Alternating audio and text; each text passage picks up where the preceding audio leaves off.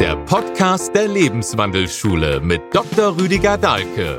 Erfahre alles über ein gesundes und glückliches Leben, das Schattenprinzip und die Spielregeln des Lebens. Wir wünschen dir weitreichende Erkenntnisse bei der heutigen Folge.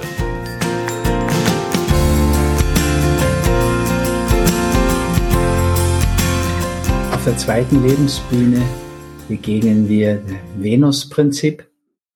Und da ist gleich wichtig, sich klar zu machen, zwei solche Götterbilder sind für je zwei Lebensbühnen zuständig.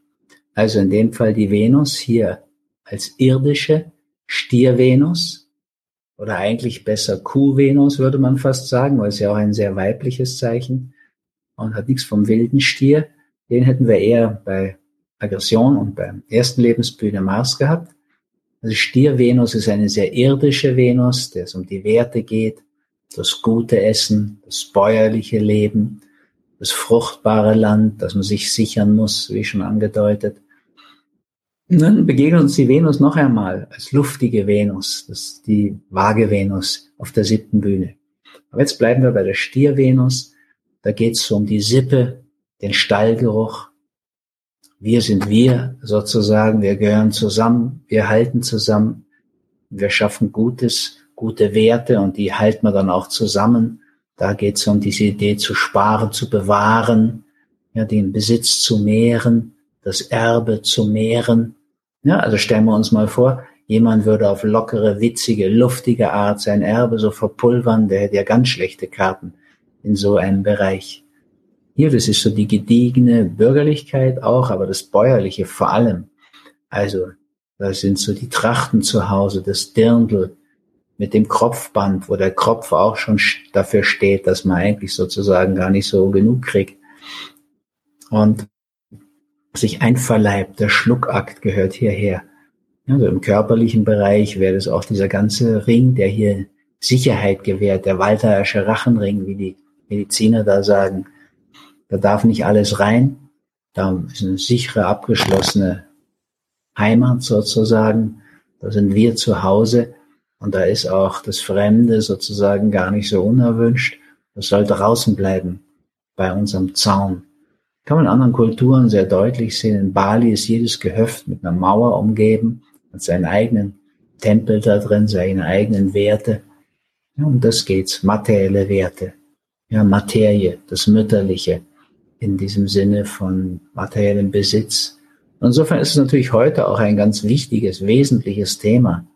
Ja, also wenn man so sieht, welche Rolle das Geld angenommen hat, der deutlichste Ausdruck des materiellen Besitzes und die Banker, ja, die dann im Schatten auch zu den Bankstern werden, wo so eine Habgier entsteht, die dann plötzlich den Leuten nicht mehr ermöglichen, ihre Häuser vor der Zeit schon in Besitz zu nehmen, sondern die dann schon eher so besessen vom Besitz sind und die Leute das Haus dreimal bezahlen lassen, um ihnen dann zum Schluss doch abzunehmen. Also dann kommt dieser Ausdruck Bankster plötzlich zum Tragen, obwohl wir den Gangster eigentlich hier nicht sehen wollten. Der gehört hier auch nicht hin. Hier geht's schlimmstenfalls um Habgier. Ja, also besessen von Besitz im Sinne von habgierig. Dann haben wir hier natürlich auch schon eins der schlimmen Laster, der großen Süchte, Hildegard von Bingen spricht ja von 35 Lastern oder Süchten. Und darunter seien mit die schlimmsten die Habsucht und die Eifersucht. Und die Habsucht, die würde unerlöst, destruktiv hier in diesen Bereich des zweiten Prinzips gehören. Die Eifersucht gehört dann gegenüber. Ja, da geht es um den Besitz an der Seele. Das wäre dann die achte Lebensbühne. Aber hier sind wir jetzt im Bereich der Stiervenus. Da ist also die Lust am Besitz, am Gediegenen. Da würde man nicht schnell einfach Sachen kaufen, die vielleicht nicht lange halten oder so, sondern das soll alles Beständigkeit ausstrahlen. Da ist das Irdische mit drin. Die Vorräte sind wichtig, dass man gut durchs Jahr kommt, dass man gesichert ist, dass da nicht andere rein können und einem was wegnehmen können von dieser wesentlichen materiellen Sicherheit, die da entsteht. Und in dem Ausmaß, wie wir heute natürlich da so ein ganz großes Schwerpunktthema haben, können wir natürlich auch mal die Frage stellen, besitzen wir unseren Besitz? Also konkret, sitzen wir drauf auf dem Land, was uns gehört? Oder ist es eher so, wir sind besessen von Besitz und fangen dieses Monopoly-Spiel an. Ja, dass wir Dinge besitzen, Häuser, in denen andere Leute wohnen, die wir dann sozusagen zur Kasse bitten, um dann diesen materiellen Reichtum zu vermehren. Da liegt sicherlich auch ein Schattenthema, ein großes Schattenthema. Stellen wir uns mal vor, wir hätten diese Besessenheit von Besitz nicht. Wir hätten die Habgier nicht in unserer Welt und das Geld wäre nicht an erster Stelle, sondern andere Qualitäten der Venus. Dann wie Schönheit. Also wenn man es mal aufs Essen bezieht hier, bei der Stiervenus muss auch mal genug sein. Und es muss nahrhaft sein. Und es ist am besten, wenn es was Eigenes ist, vom eigenen Grund und Boden. Und diese ganze Blut- und Boden-Philosophie kann man kaum sagen, Ideologie schon besser. Ja, Volk ohne Land, was die Nazis so schrecklich im Mund geführt haben bei jeder Gelegenheit. Also da hätte es ja schon ein eigenes Land gegeben, nämlich Deutschland, Österreich. Aber dann ging es darum, aus Landgier anderen ihren, ihr Land wegzunehmen, ihre Heimat wegzunehmen. Und so kam dieses ganze Elend aus Gier zustande. Also das wäre die unerlöste Ebene davon. Die können wir hier an der Stelle ruhig mal betonen, weil wir dazu neigen, heute diese materielle Welt sehr positiv zu sehen.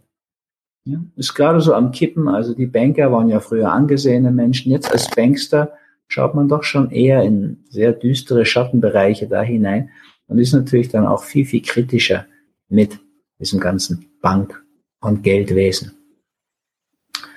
Stier Venus, ein irdisches Zeichen.